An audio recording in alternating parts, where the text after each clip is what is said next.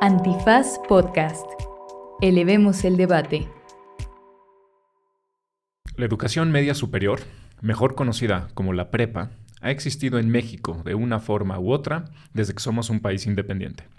Actualmente, en México, hay alrededor de 5 millones de estudiantes en el nivel medio superior. Esta demanda es atendida por un rompecabezas de instituciones federales, estatales, autónomas y privadas. Tan solo en la Ciudad de México hay casi medio millón de estudiantes en la prepa, la gran mayoría en sistemas públicos, federales y locales. Sin embargo, la UNAM, por medio del sistema de las Escuelas Nacionales Preparatorias y los Colegios de Ciencias y Humanidades, mejor conocidos como CCHs, atienden a más del 20% del estudiantado a nivel medio superior. Esto significa que la persona que sea seleccionada para quedarse con la rectoría de la UNAM, además de ver por una parte importante de la educación universitaria y la investigación del país, también tendrá a su cargo la educación preparatoria de alrededor de 105 mil estudiantes. Este es el episodio número 57 de Banal, el de la prepa.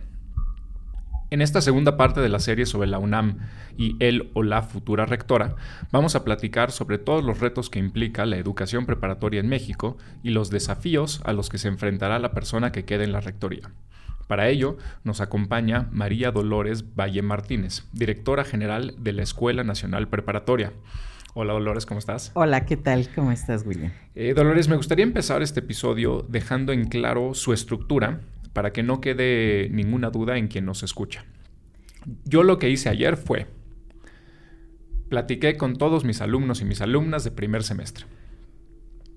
O sea, que vienen saliendo la mayoría de escuelas nacionales preparatorias y otros y otras de SSHs. Y les pregunté, según ustedes, cuáles son los retos que hay en sus preparatorias, eh, cuáles son los desafíos, qué no les gustó de su preparatoria, qué creen que podría mejorar y etcétera y yo recopilé todas estas eh, quejas, llamémoslas así, ¿no? Quejas de, los quejosos.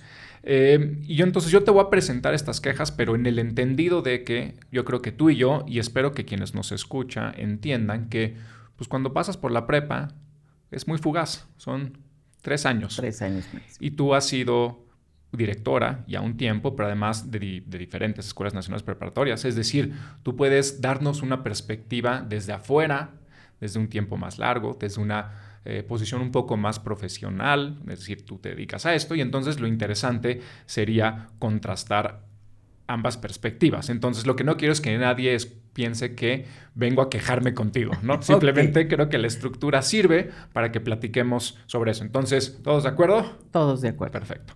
Eh, empecemos. Lo más importante supuestamente de una preparatoria, de preparatoria sería pues, que te prepare, ¿no? Preparatoria, que salgas bien estudiadita.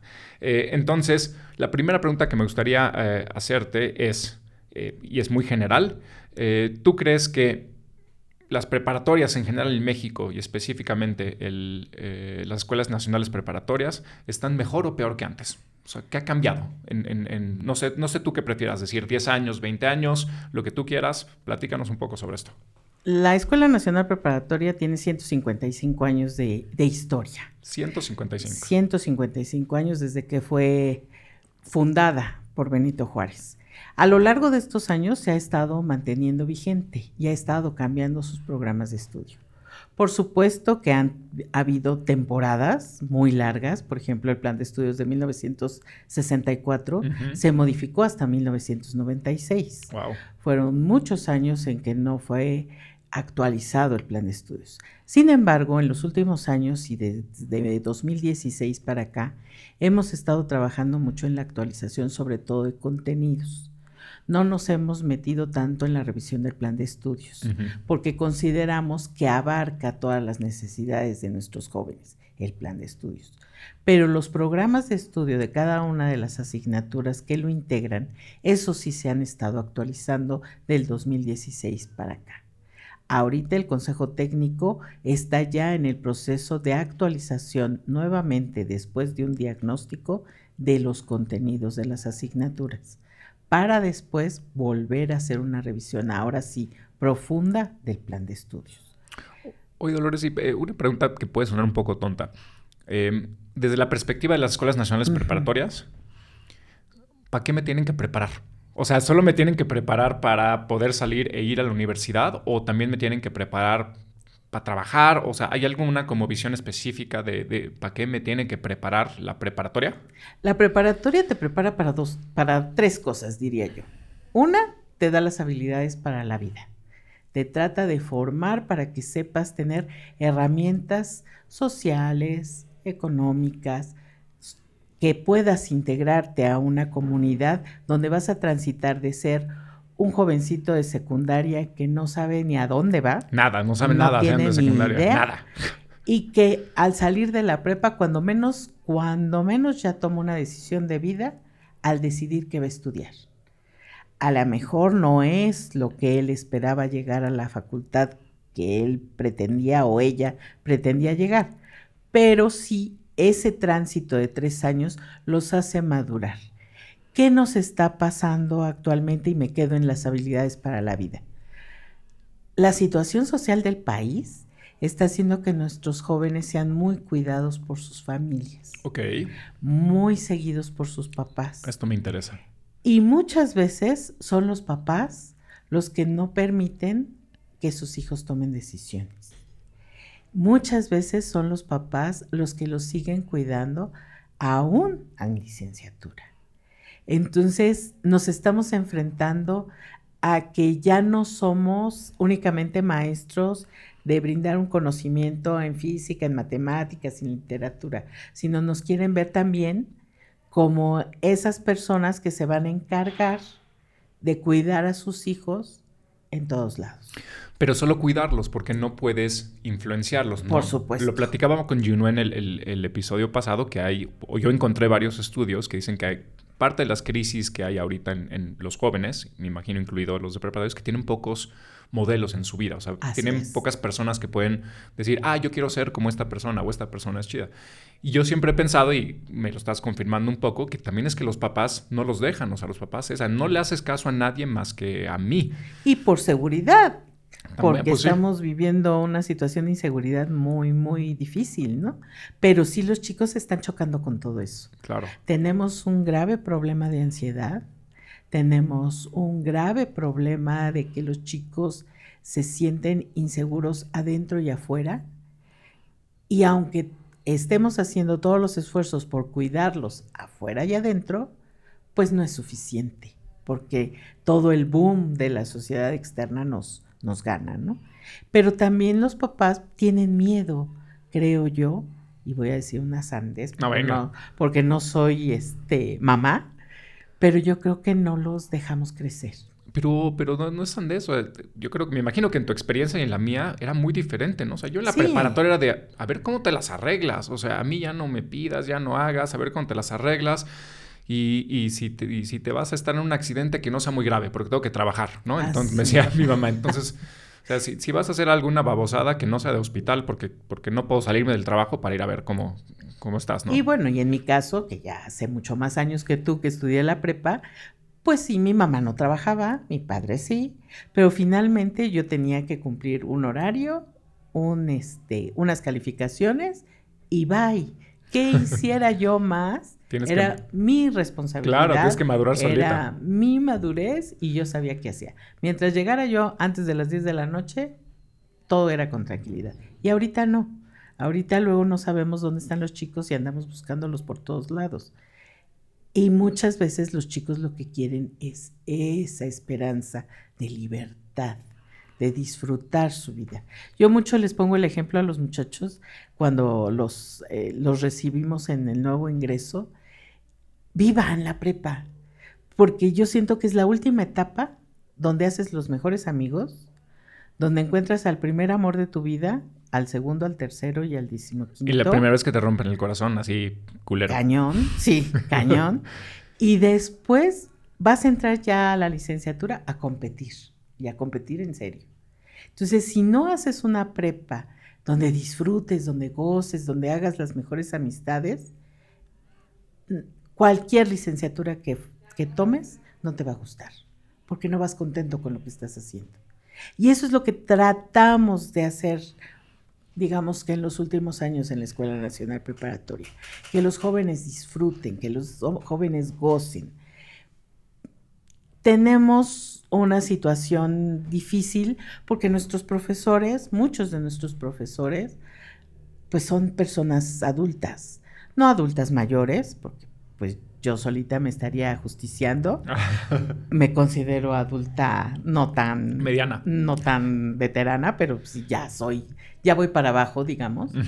Pero sí cuesta mucho trabajo conciliar las dos ideas de nuestros jóvenes alumnos y de los este y de los maestros. Pero los maestros están tenemos mucho maestro joven con ganas de, de, acercarse a los chavos, de decir, a ver, vamos a hacerle por aquí, vamos a hacerle por acá. No nada más en los estudios, sino también en la realidad social que estamos viviendo. Creo, creo que dices algo muy importante, Dolores, que por ejemplo eh, me hace sentir a mí equivocado y está bien, porque cuando estás del lado de ser profesor de universidad, eh, pues tu manera de pensar es que lo único que debe de servir la prepa es que lleguen con los conocimientos académicos que yo como profesor necesito para dar mi clase, ¿no? Y entonces si llegan sin eso, entonces yo digo, hijo, pues qué mal hicieron en la prepa. Pero creo que tienes, pues, obviamente toda la razón tú, pues porque la tienes, porque ahí estás, que, tenemos que pensar que es mucho más importante esta otra faceta la preparatoria. Ahora, habiendo dicho eso, yo te pregunto, em, en realidad, por más que yo prepare, por cómo están las cosas hoy, a, un chavo o chava de 18 años, ¿está listo para decidir qué carrera quiere estudiar o no? Yo creo que no. Y yo creo que no por algo, por lo mismo que te decía de que, y que tú comentabas de los líderes, los líderes que ellos ven, los líderes que ellos siguen. Ellos quieren ser influencers. Ellos quieren ser Eso influencers. Eso no se estudia en la universidad. Ellos quieren divertirse, yo comentaba con algunos de mis colaboradores en algún momento, la pandemia nos dio a los viejos un susto, nos dijo aguas, te puedes morir porque estás gordo, porque estás panzón, porque no has cuidado el colesterol, etcétera. Pero a los jóvenes les puso una angustia mucho más grande porque ya aprendieron que en un minuto puede cambiar la vida y cambiar todo tu entorno. Y entonces esas, esos dos polos son los que vivimos en la prepa. Los maestros que están más temerosos de ver que, que si trae catarro no entre, que si ya tosió doble, este, a ver, vete a hacer la prueba del COVID y demás, porque no me vayas a contagiar. Y por el otro lado, los jóvenes que quieren disfrutar todo, quieren gozar todo, porque no saben si mañana van a estar o no van a estar. Y todo eso lo tenemos que juntar. Yo lo he platicado con algunos de mis colegas de, las facultades y decirles, a ver, no esperen que les mandemos mediquitos, claro, arquitectitos. Y nos quejamos por este, eso, ¿no? Así es, y se enojan mucho, porque dicen, no, es que no traen los conocimientos de álgebra lineal que deberían traer.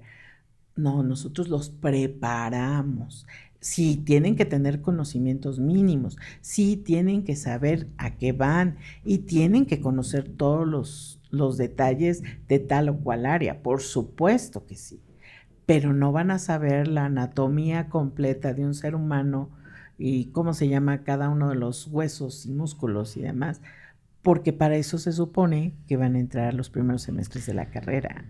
Ahora, Dolores, fuera del aire platicaba contigo algo y, quizá esto va a que nos platiques según tú cómo ha cambiado con el tiempo. Yo te platicaba que mi papá, que fue a la prepa 1, cuando la prepa 1 era la del centro, él pues obviamente se queja mucho de todo porque se queja mucho de todo porque ya es viejito. Entonces, su vida es quejarse.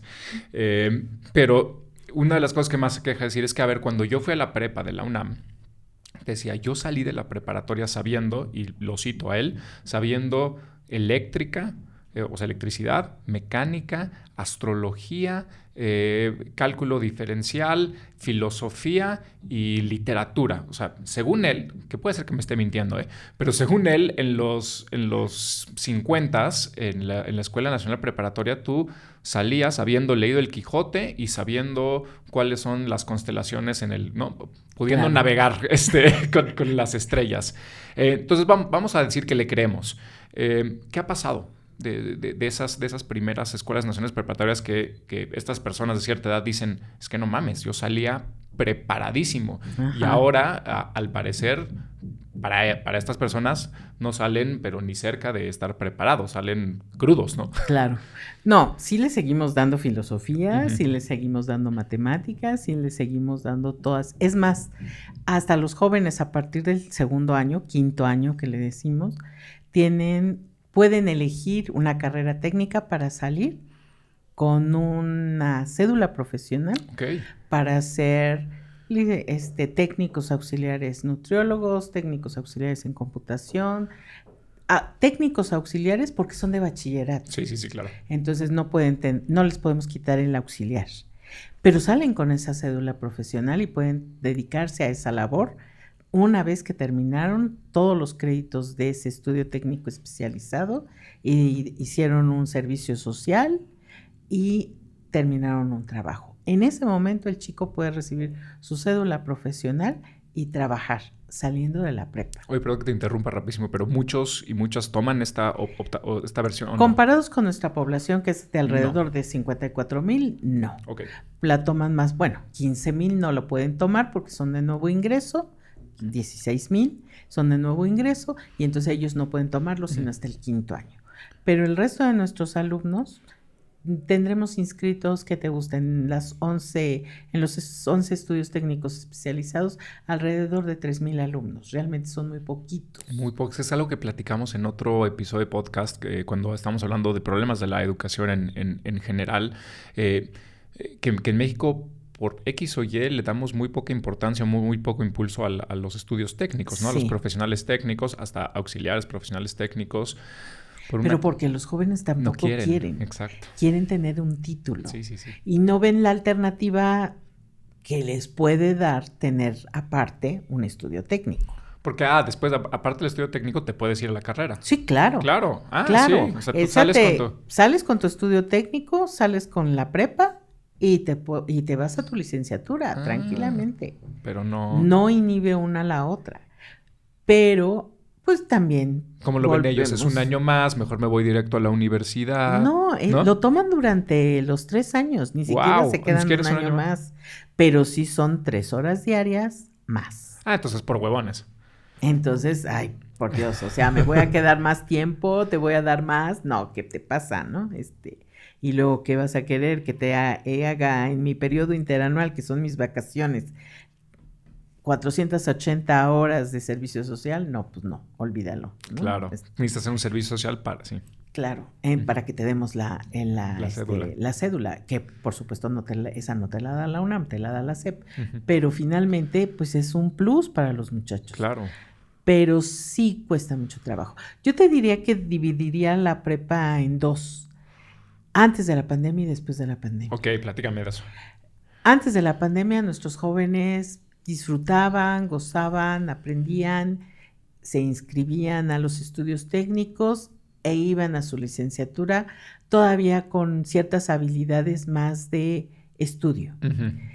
Regresando a la pandemia, el año pasado que fue el completo que tuvimos, digo, el 2021 tuvimos clases ya presenciales, pero no en la misma con la misma solidez. El 2022 ya fue completito la solidez de los estudios presenciales. Los muchachos ya no sabían socializar. Les costó mucho trabajo regresar a su escuela.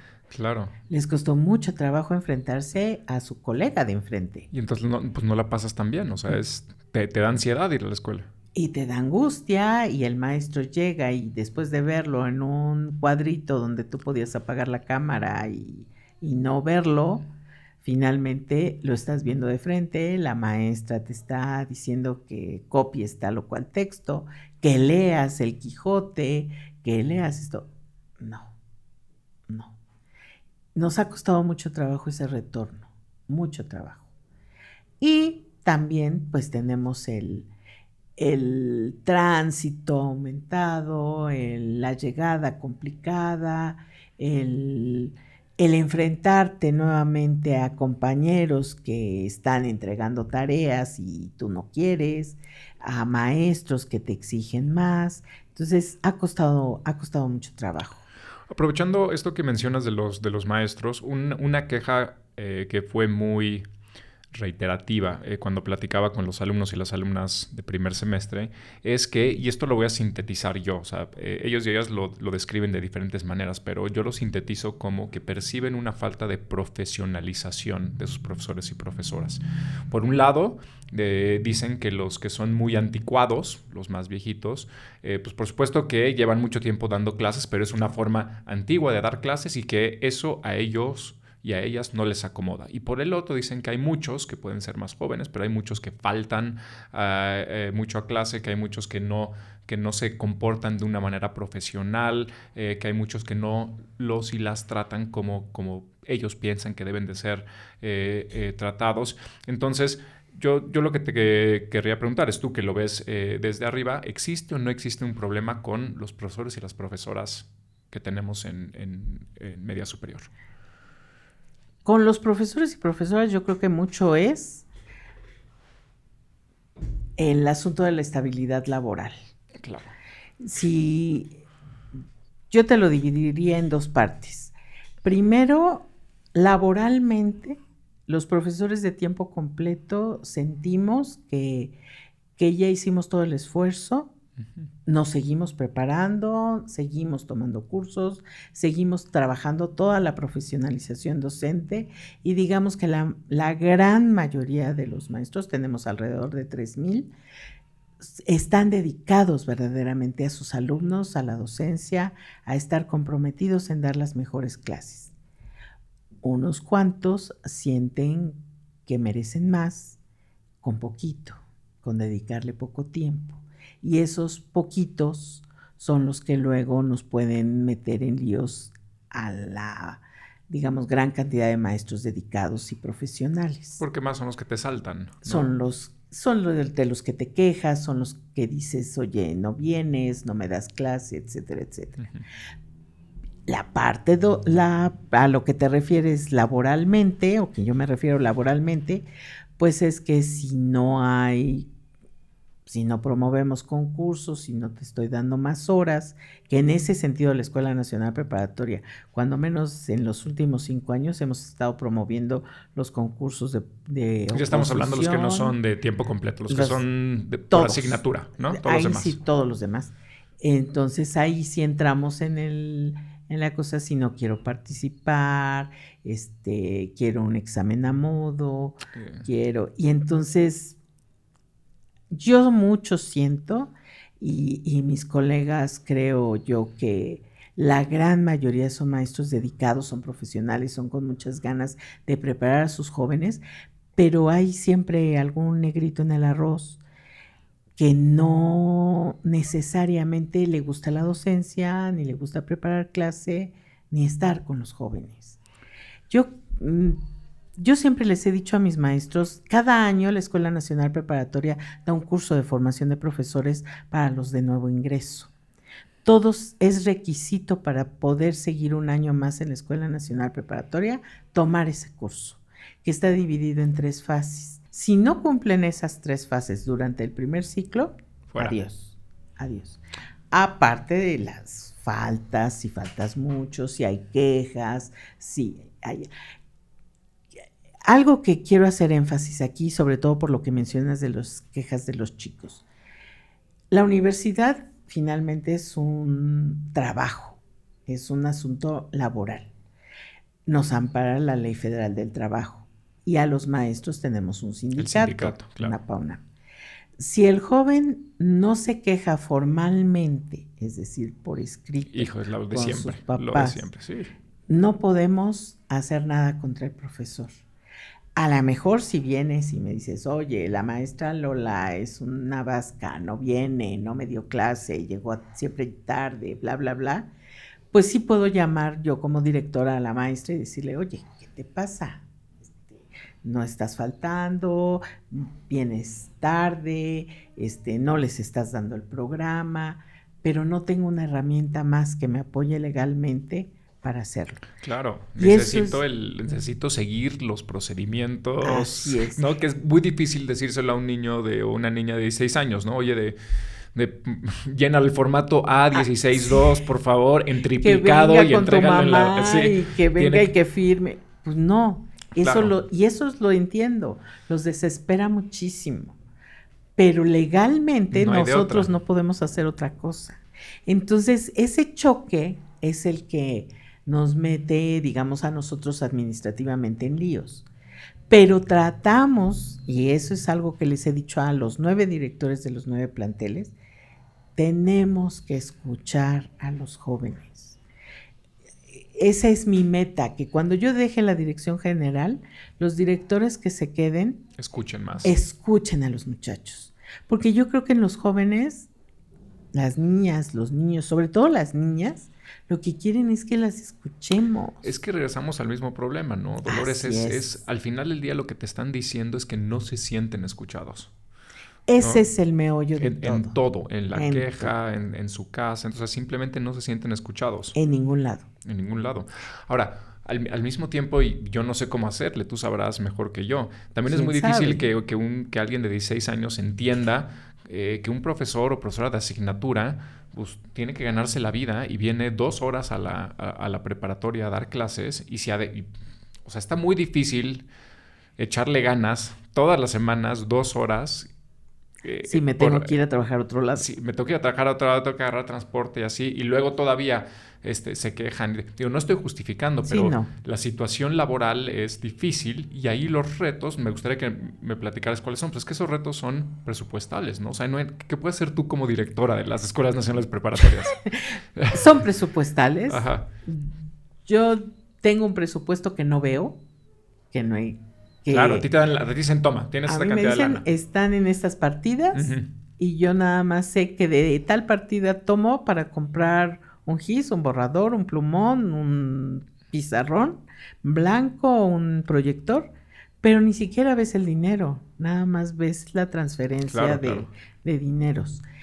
Lo mismo con el profesor, me- el profesor me puede decir, quiero ganar más. Pues, Pues no puedo, porque eso depende de una administración central, de un contrato colectivo y de tu sindicato que lo pelee. Yo no te puedo pagar más. ¿Qué sí puedo hacer? Si tengo horas vacantes porque falta algún grupo por cubrir, ofrecértelo. claro. Y entonces tú tienes un poco de más horas.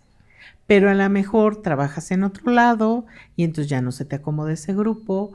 A lo mejor el grupo es a las 7 de la mañana y tú tienes Es que está muy difícil todo esto, o sea, es, una, es arreglar toda una vida. eh, eh, Es una telaraña que arreglas tantito aquí, pero se descompone acá. Y el alumno lo único que ve es que ve el, Que no el profe que no llegó o, este, o que llegó de malas. O que me trata mal. O que me trata mal. o Que de nuevo, nunca se justifica, pero, No. pero es difícil que ellos vean esa otra, esa otra parte, ¿no? Y mira, muchas veces yo sí me puedo sentir muy orgullosa y te lo comento. Tengo 35 años de antigüedad en la Nacional Preparatoria.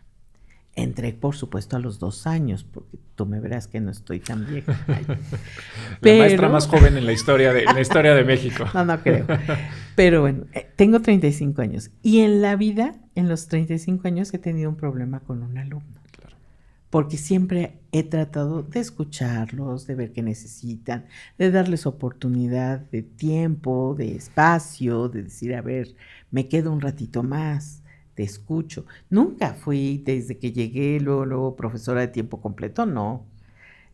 Yo tenía que llegar a mis 10 horas y luego a mis 15 horas y después felizmente tuve 20 horas. Dices, bueno, después salieron plazas de tiempo completo y pude concursar. Pero todo eso me permitió acercarme a los chicos. A mí me cuesta mucho trabajo y lo platico con mis colegas de decirles, ¿por qué te enojas con un joven que tampoco sabemos cómo le va en su casa? Claro. ¿Qué problemas tiene? A lo mejor sus papás no tienen trabajo y entonces se enojan con él si pide un libro o esto, o una visita, algo. No pueden, no pueden dárselo. Y no es que sus papás no quieran, es que no pueden. Entonces, tu maestro también no te me pongas exigente a que no puedes trabajar más que con tal o cual libro, porque si no, no das clases. Claro, ¿no? porque no puedes, ¿no? Y, y mira, yo me siento muy orgullosa y porque los alumnos que entran a la Escuela Nacional Preparatoria son los, los que obtuvieron los mejores puntajes.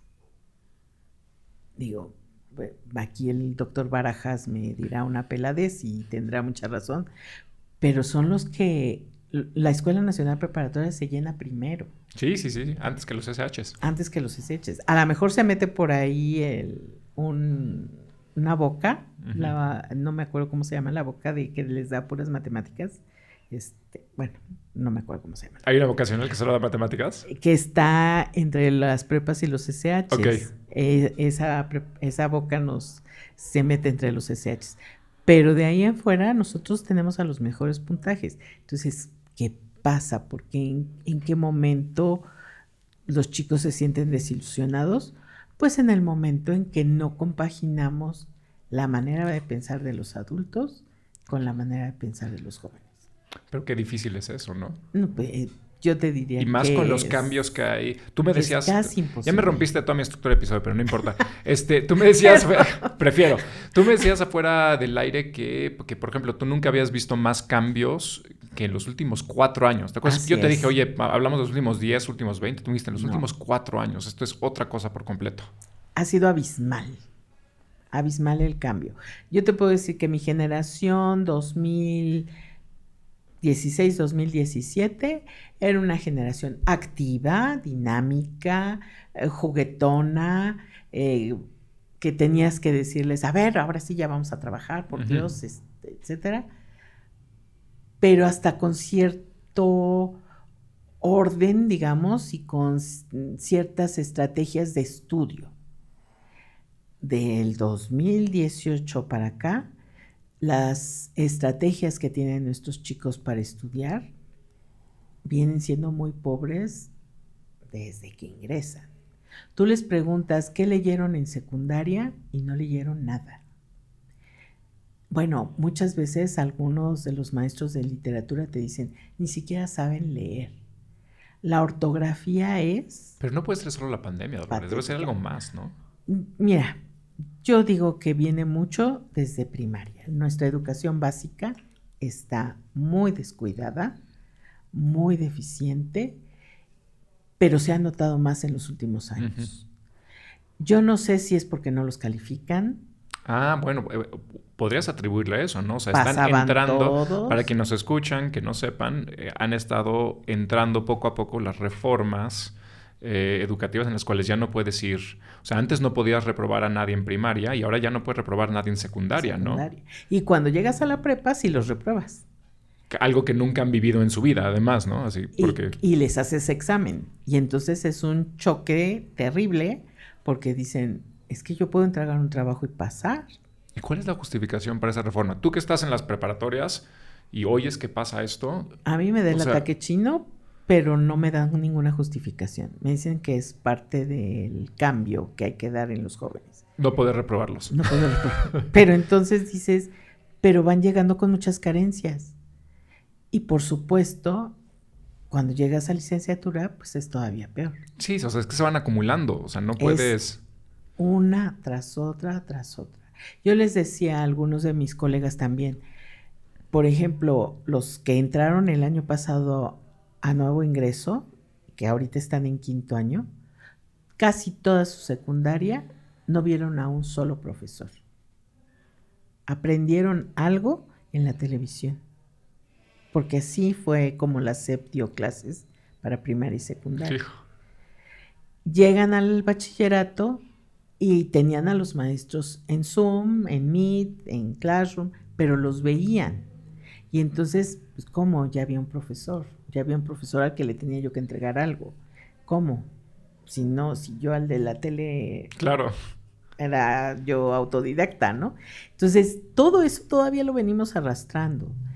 Y a mí sí me desespera mucho, y te lo digo con toda la franqueza, me desespera mucho que muchos de mis colegas les cueste mucho trabajo entender eso, que tenemos que luchar en bachillerato, en prepas, de todo esto que traemos. Claro, porque la idea es no puedes echar las manos para arriba y decir ni modo, ¿no? O sea, lo que, lo que tendrías que hacer. Ahora, me encanta esto porque me lleva a mi siguiente pregunta, que es, em, ¿qué tanto problema hay para llevar una preparatoria?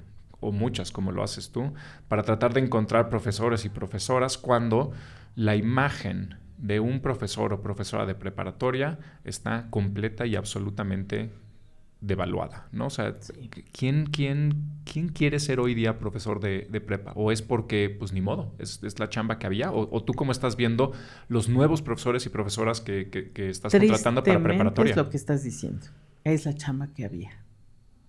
Es muy triste.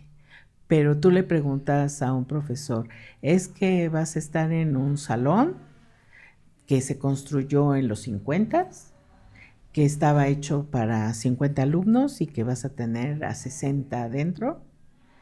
Y porque somos una universidad gigantesca que tiene que recibirlos y que no tienes más que tu pizarrón, tu plumón y tu, tu proyector, pero pues te podemos prestar una Chromebook, una laptop, pero tú si quieres tú ya traer todo instalado, tú lo tienes que traer y que te digan, no, pues yo no tengo nada de eso, yo no tengo Chromebook, yo no tengo laptop, no, pues aquí te lo prestamos, no, bueno, y, pero ¿cómo lo subo? ¿Cómo lo traigo? ¿Cómo? Oye, no, este, pues ya hay una nube, ya hay esto, ya el otro. No quieren ni gastar. Que, es medio entendible, ¿no? Es que también, o sea... Es que, eh, es que es, ¿cómo te diré? Es desesperante porque sabes que así es, porque es lo que estamos viviendo, porque es eh, como estamos en el país así. Pero sí dices, ¿cómo motivo a los muchachos? ¿Cómo les digo que, que si ellos le echan ganas esto puede cambiar? Que si ellos se esfuerzan tantito y presionan a su profesor, seguramente vamos a tener mejores resultados, no nada más para ellos, sino también para su país. Pero además que los presionen de la forma adecuada con, la, con, el papel 3 o 02 en la ventanilla 5. O cuando menos con decirle, oye maestro, no te entendí, pero bonito, ¿no? No este... Ahora, quizás yo debía haberlo dicho antes para quienes nos escuchan y no lo saben. O sea, todos estos problemas que al, que al final tienen mucho que ver con presupuesto, eh, la UNAM pide todos los años mucho, más presupuesto y nunca se lo dan. O sea, esto, esto es importante, no es como si lo estuvieran ¿no? gastando en otro lugar. O sea, cada año se pide a la Cámara de Diputados y cada año la Cámara de Diputados les da y no lo mismo más, a veces sin inflación, lo mismo que el año pasado. Pero sin inflación. Pero todo cuesta más. Claro. Y cada vez hay más pasivos, ¿no? Profesores que se retiraron, que hay que seguirles, que seguirles pagando. Entonces, también un poco la bolita es pues es que nadie está presionando o, cómo presionas a, suena como así como súper acá, pero a la Cámara de Diputados para decirles es que necesita mucho más dinero, o sea, se están formando cientos de miles de personas y estos güeyes no quieren dar más dinero. Y, y no, se, no se valora la educación en general. Ya deja tú que, que de verdad tengamos nos dicen siempre las mejores instalaciones, las mejores canchas, sí, sí las tenemos, pero cuesta mantenerlas. Pero hay que valorar la educación, tenemos que invertir en eso y eso cuesta. Y mira que cada año nos auditan. En el último año y medio, la Escuela Nacional Preparatoria ha tenido tres auditorías de la Superior de la Federación. Y para que todo el mundo sepa, públicas, porque ahí está. Ahí está. Más la auditoría privada que hace la UNAM. Más la de la UNAM, que está privada, más la interna de la UNAM. Exacto. Entonces, que no digan que sí, o sea, todo O sea, transparente está. Pero son tres de la Auditoría Superior de la Federación. Y hemos entregado todos y cada uno de los papeles que nos justifican todo. Y no encontraron nada. Afortunadamente nada, porque es, en eso, estoy, en pues, eso estoy con mi ojo. Si, no hacen nada. si, pues, tú y yo que estamos ahí sabemos, ¿no? Cuando la gente te dice, cuando la gente te dice, no, es que la universidad, que el dinero es así de, ¿cuál? O sea, es que no hay... Es que de verdad, es que no hay. es que gastas. Nadie se está robando nada porque no, hay, no hay que robar, o sea. ¿Cómo me lo robo si Exacto, no, no hay dinero.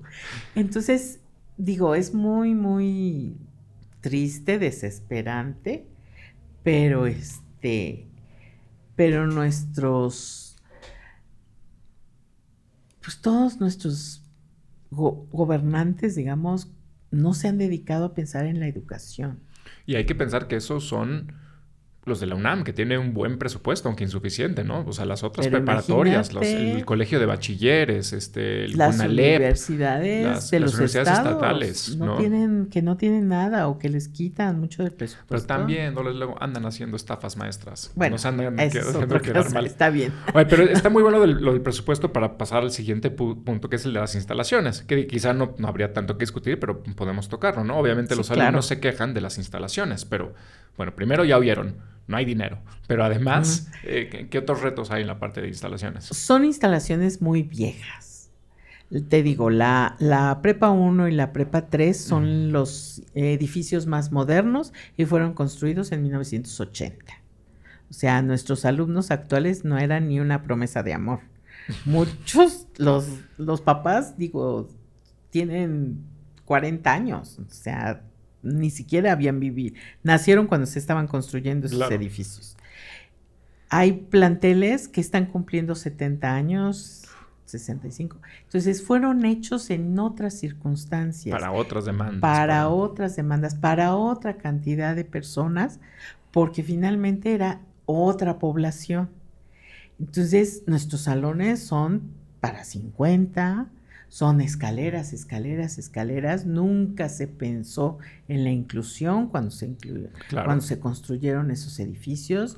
Nunca se pensó en que íbamos a tener no nada más jóvenes que pudieran tener alguna discapacidad y que tuviéramos que subir y bajar, sino tampoco maestros viejos que iban a tener que subir con bastón o con esto, ¿no? No se pensó en eso cuando se construyeron que tampoco se pensó en que iban a tener que, que ahora iba a haber cañones y computadoras.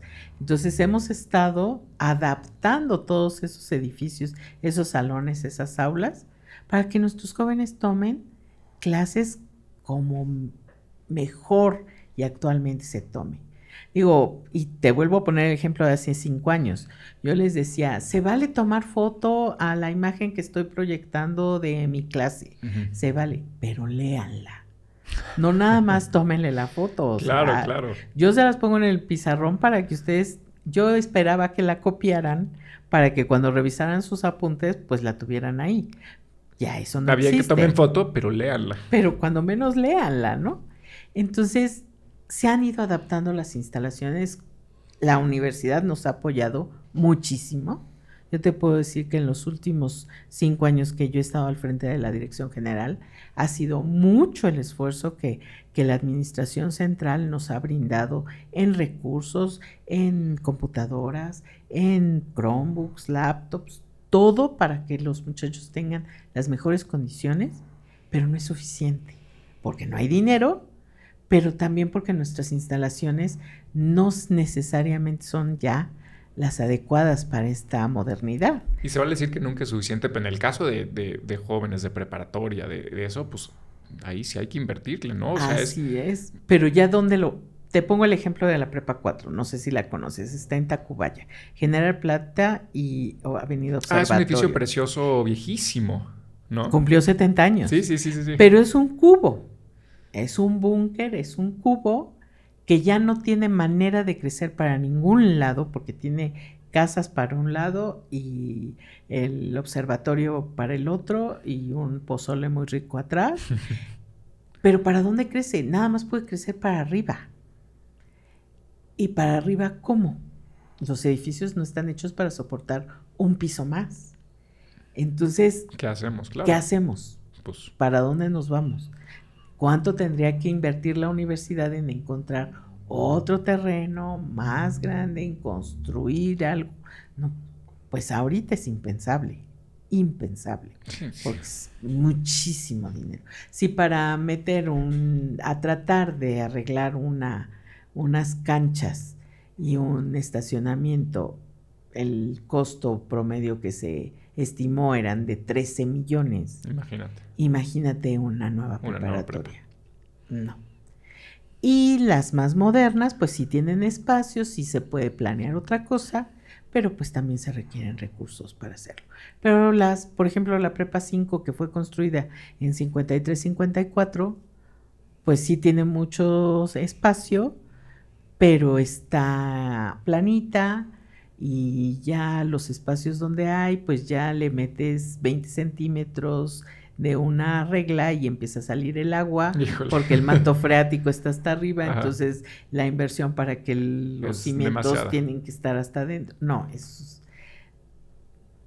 Yo creo que en aquellos años no se pensó planeando a futuro. Claro, justo, justo nos platicaba nuestro productor el Search, que él fue a, la NP. ¿Cómo estaban, cómo estaban, en cuál era la tuya, Search, y, cómo estaban las instalaciones? Yo iba en la prepa 7 de la de la Viga. En la de la Viga. Y era de las pocas que tenía alberca en ese entonces. Bueno, no sé cuántas tengan alberca, pero tiene campo de fútbol y alberca. No estaban en las mejores condiciones, pero, eh, eran funcionales. Ahora, de hecho, solo tres prepas no tienen alberca. La 2, la 1 y la 3. Solo tres prepas no tienen alberca. No tienen alberca. Que curiosamente son las más nuevas. Ajá. Son las más nuevas y no tienen alberca. ¿Y si las usabas, si las usabas, Serge? ¿Usabas la, alberca o no? Yo la alberca no, pero la cancha de fútbol sí. Harto. Sí. Te lucías. Eh, e, ¿Era el que apuntaban para completar la lista de 23 del equipo? no, sí, este, como Laines que fui campeón jugando 10 minutos. Claro. y por eso se retira. Sí, pero tenía buenas instalaciones y una biblioteca muy bonita también. Las bibliotecas son preciosas en la Escuela Nacional Preparatoria, todas. Lo difícil es hacer que lean. Sí, claro. y que acepten leer y escribir. Escribir es de verdad un reto. Tenemos un proyecto en la Nacional Preparatoria donde los chicos lean y escriban. Nos ha costado Qué chistoso, ¿eh? porque me dices lo que más, lo que yo sí percibo y ahí, ahí no me puedes decir que, eh, que, que, no es, o sea, porque sí es un, es algo de preparar para la vida, ¿no? Que, que sepan escribir y sí la escritura está, está cada vez peor. está cada vez peor. y la ortografía es patética. Bueno, esa, pero esa siempre, esa siempre ha sido pues sí, pero bueno, en mis gloriosos años de primaria era obligatorio la, la ortografía. Ahora, los, ahora también, es, lo que siempre digo, estamos en una sociedad y con unos papás que no le dan importancia a eso, ¿no? O sea, no sí, claro, por o Los papás no les importa que no sepan escribir ni porque piensan que no importa y la sociedad tampoco te lo... y ahora es más fácil en el teléfono escribir. En el teléfono. Nada, ¿no? Oye, vamos a cerrar con eh, la última parte que me, que me, pidieron mucho los y las alumnas que platicara contigo, porque más les dije que iba a platicar contigo. Ah, Entonces, me dijeron, para ellos y para ellas lo más importante que platicáramos era eh, lo que yo he englobado o lo que yo he juntado eh, en un tema de, o como un tema de acompañamiento y soporte. Entonces, de lo que me dijeron a mí, yo siento que los alumnos y las alumnas, bueno, no siento, primero, tienen muchas quejas de acoso y de violencia sexual y de género por parte de empleados y profesores. Creo que ya dijiste tú, hay un problema ahí además de, si se están haciendo por las vías correctas o no, porque si, eso es muy importante para poder acabar con ello. Suena horrible, no debe sí, nunca. Suena horrible y no debería ser. Eh, muchos, muchos se quedaron después de clase conmigo a decirme, y además quiero platicarte que había mucha discriminación de cómo me visto, de, cómo me arreglo, de cómo me comporto. O sea, que había mucha discriminación eh, de forma, ¿no? De, cómo se ven y, cómo se comportan. Eh, un, alumno me dijo que no le querían dar clase porque él traía falda y, entonces, y que se pelearon con el profesor este, porque el profesor no quería dar clase porque él venía en falda y Em, muchos y muchas, muchísimos y muchas, pero yo creo que tiene mucho que ver con lo que dices. Dicen que no tienen suficiente acompañamiento psicológico para temas de ansiedad y así. Ahora, de nuevo, cada quien en una prepa, en, un periodo muy difícil que fue después de pandemia, pero tú en general, ¿cómo, cómo ves este, este problema? Sí tenemos un grave problema de, cobertura de, y de seguimiento a los jóvenes en el tema psicológico. Y volvemos a lo mismo presupuesto. Sí, necesito gente. No, no tengo plazas para psicólogos, para poder contratar psicólogos que estén de manera permanente con nuestros muchachos atendiéndolos. Y reconozco que es indispensable, es necesarísimo, pero no lo tengo. Entonces, ¿a qué hemos recurrido? A poder establecer nexos, lazos con las facultades que brindan la carrera de psicología, con medicina para que salud mental nos pueda atender, pero ha sido tanta la necesidad que no alcanzamos a cubrir a todos. Qué impresión. Es, es demasiado. ¿Qué pasa también? Nuestros tutores los estamos preparando para poder detectar, detectar los casos más serios porque no estaban preparados, no necesariamente. Ni siquiera para la detección, claro. Mm, son maestros de cualquier asignatura que les van a tratar de dar alguna asesoría, alguna orientación y poder ver si hay algún caso especial que se pueda canalizar a algún lado. Pero sí, ese es un tema, es un tema que he platicado en todos lados. Ahorita con el tema que tú manejabas del próximo rector o rectora, es algo que dije en todos lados. Nuestros alumnos necesitan, el bachillerato necesita ese acompañamiento psicológico porque no lo tenemos. Y nos movemos con el Colegio de Psicología y con nuestros maestros, pero muchos Digo, yo pensé que psicología todos podían brindar ese tipo de asesorías y digo, ya a la larga me doy, he aprendido en estos años que no, que hay psicólogos clínicos, que hay psicólogos experimentales, que hay psicólogos educativos que no necesariamente saben dar algún acompañamiento. Entonces, ah, ese es un tema. Me angustia mucho y me preocupa mucho y sé y reconozco también el problema de, de violencia de género es, es una situación difícil que a lo mejor no es tanta la necesidad, eh, no quiero minimizar el tema, ni quiero justificarlo, porque de ninguna manera lo acepto, lo reconozco y lo hemos atendido de la mejor manera que, que podemos. Pero ¿a qué voy? A que finalmente estamos enfrentándonos a dos generaciones diferentes, donde la de los jóvenes no, no, no captan, no, no aceptan o no comprenden que la, parte adulta creció, aprendió de otra manera, en un mundo distinto, y que le ha costado mucho trabajo entender cómo se tienen que dirigir a ellos, cómo se tienen que atender. Me preocupa y me angustia mucho toda esta situación de, de nuestros jóvenes que están siendo violentados, no creo, y mucho más discriminados. Digo, ¿qué trabajo nos cuesta? Y es algo que siempre le he dicho a mis maestros, ¿qué trabajo nos cuesta preguntarle a un chico cómo quieres que te diga? Sí, ¿qué más te da? O sea. Digo, si quiere que te diga, yo tuve una alumna hace algunos años que me dijo, a mí dime cookies. Cookies. Pues cookies. Le dije, oye, pero nada más dime la historia de cookies. ¿Por qué cookies? No, pues es que así me decía mi abuelita. No tiene nada que ver con mi nombre, pero me gusta. Pues cookies. Y yo la tenía en mi lista como cookies. Y no me cuesta ningún trabajo hacerlo. ¿Por qué esa angustia de no permitirles que vayan en falda? ¿Por qué no permitirles que se expresen como quieran? Que tengan el pronombre que quieran, que sea lo que quiera, o sea, ¿no? Finalmente ellos saben lo que, lo que quieren, lo que deciden, cómo se acomoden, pero finalmente es el choque, otra vez choque, de, generaciones. Pero también es importante eh, también que como alumno y alumna lo entiendas, ¿no? Porque, porque eh, yo creo que también estamos dando un bandazo y como tú lo dijiste, no hay que justificar a nadie, pero también estamos dando un bandazo en el cual ya nadie quiere entender a un viejito, ¿no? que está mal que, que como viejito discrimines, pero al final del día, pues es que también eres un, eres un viejito, ¿no? Es lo que esto, a ver, yo llevo dando clases 50 años y hoy o en los últimos cuatro años me dicen que estoy mal.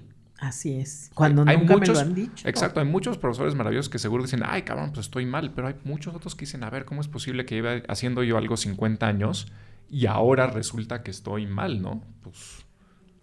Yo ahí tendría una duda. ¿No será que también ahorita ya se nos permite cuestionar a la autoridad de antes, no? Porque, bueno, al final eh, la adolescencia es adolescencia más allá de, pues, de la época, ¿no? Claro. Y seguramente usted también, bueno, tú también tuviste ganas de rebelarte contra algún maestro, pero en ese entonces estaba más marcada la línea entre estudiante-maestro y pues, o sea, sí, no muchas veces por respeto no le podías decir nada a tu profesor, no porque no quisieras cuestionarlo. Yo creo que sí, yo creo que la libertad que se ha dado es, es brutal. Y es buena. Y es buena, claro, a mí me encanta. Pero tienes toda la razón, Sergio. Yo creo que mucho es el decir, yo ni remotamente se me ocurría decirle a mi papá, este, ahorita vengo y ahí nos vemos, ¿no? Yo tenía que pedir permiso. Si le decía, ahorita vengo, ahí nos vemos, recogía mi boca a dos cuadras de mi casa, ¿no? Y ahorita, digo, tuvimos un, les platico rápido, tuvimos un problema con, con un maestro de física en sexto, no nos daba clase, no venía, etcétera. Y el último día que tenía que entregar calificaciones antes de poder meter los extraordinarios, llegó a las nueve de la noche. Yo hasta ese día me atreví a decirle a mi papá que no había llegado, que el maestro nunca había dado clases, que no participaba, no nada. Y mis compañeros hicieron lo mismo. Hasta ese día le dijeron a sus papás. Afortunadamente nuestros padres nos creyeron y en ese momento fueron. Y ellos fueron los que le dijeron al profesor, oye, ¿qué te pasa? ¿Cómo que no vas a entregar calificaciones? Pero tienes toda la razón. La generación es diferente. Nosotros no nos atrevíamos a decirlo y ahora los jóvenes se atreven y a los maestros adultos de tantos años pues no, necesariamente nos gusta, ¿no? Nunca fueron formados así. Lo que dice Sergio es muy cierto. Es otra parte de la formación. Es, así es. Yo cuando me hice profesor no se me podía cuestionar y llevo 50 años sin que se me pueda cuestionar y de repente ahora sí se puede. No estoy diciendo que esté bien ni mal, nomás hay que entender que el pobre viejito pues le estás cambiando la jugada de 50 años. En un segundo. En un segundo. Y que ahora tengo que aprenderlo. Me tengo yo también que aprender, ¿no? Y es poco, poco a poquito. Pero cuesta. Cuesta. Oye, para cerrar, eh, Dolores, me gustaría que nos dijeras eh, cuál sería tu recomendación ¿no? Eh, como directora de las Escuelas Nacionales Preparatorias para el nuevo rector o rectora. Dijeras, a ver, desde mi campo, esto es lo más urgente. O sea, esto es lo que, lo que se tiene que hacer. Mm, yo creo que es... Dinero, no. Pues eso sería maravilloso, pero bueno, sabemos que no depende de, ni siquiera de, de, él o de ella, no va, no va a pasar. A lo que yo creo es voltear a ver al bachillerato, pero lo han hecho, están cercanos. Yo reconozco mucho la cercanía, pero más. Y yo creo que es escuchar escuchar a los jóvenes. Yo, yo siempre ha sido mi, mi palabra, vamos no a oírlos, porque pues, oírlos nos oímos todos, no, vamos a escuchar, más allá de las palabras, qué, qué sienten, qué viven, qué quieren, en calma, sin violencia, con, con paciencia de los dos bandos, porque finalmente cuando estamos peleándonos, no vamos a llegar a nada. Y creo que el, escuchar, el nuevo rector o rectora tiene que ser capaz de escuchar, yo siempre he dicho, a los más pequeños, porque son los que van a llegar a las licenciaturas y a los posgrados y que si no los formamos bien... quizá ahí es donde más oportunidad tienes, ¿no? Es donde los podemos levantar y llegar hasta el infinito o los vamos a dejar caer y perder. Y es ahí donde tenemos que ponerlo. Pero yo creo que también depende de, todos los adultos en la Escuela Nacional Preparatoria, en el bachillerato en general, pero también de todos los jóvenes, de tenernos paciencia entre todos, porque somos una generación que ahorita está rompiendo esquemas, tanto nosotros los adultos de querer entender, como los jóvenes de que nos entiendan.